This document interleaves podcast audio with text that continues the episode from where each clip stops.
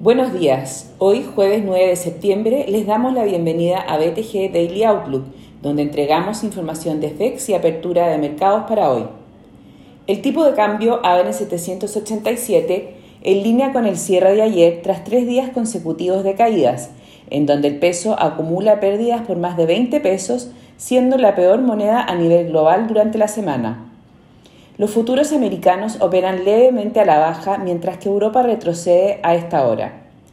Asia cerró con caídas lideradas por China, con el Hang retrocediendo un 2,3%, luego de que el regulador anunciara que congelará de manera temporal las aprobaciones para los nuevos juegos online, un golpe directo a Tencent y NetEase.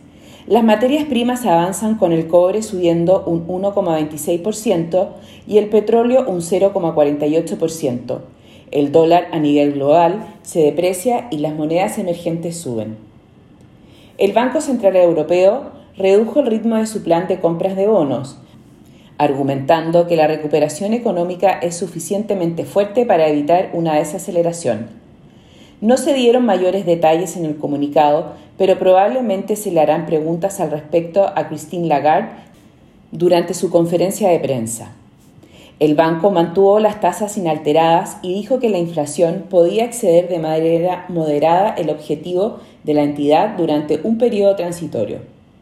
En el plano económico, anoche se publicó el IPC en China, el cual aumentó un 0,8% año a año en agosto, bajo el 1% esperado, aunque el PPI incrementó en un 9,5% año a año sobre el 9%, con las empresas no logrando traspasar el alza de costos a los consumidores, golpeando de esta forma sus márgenes.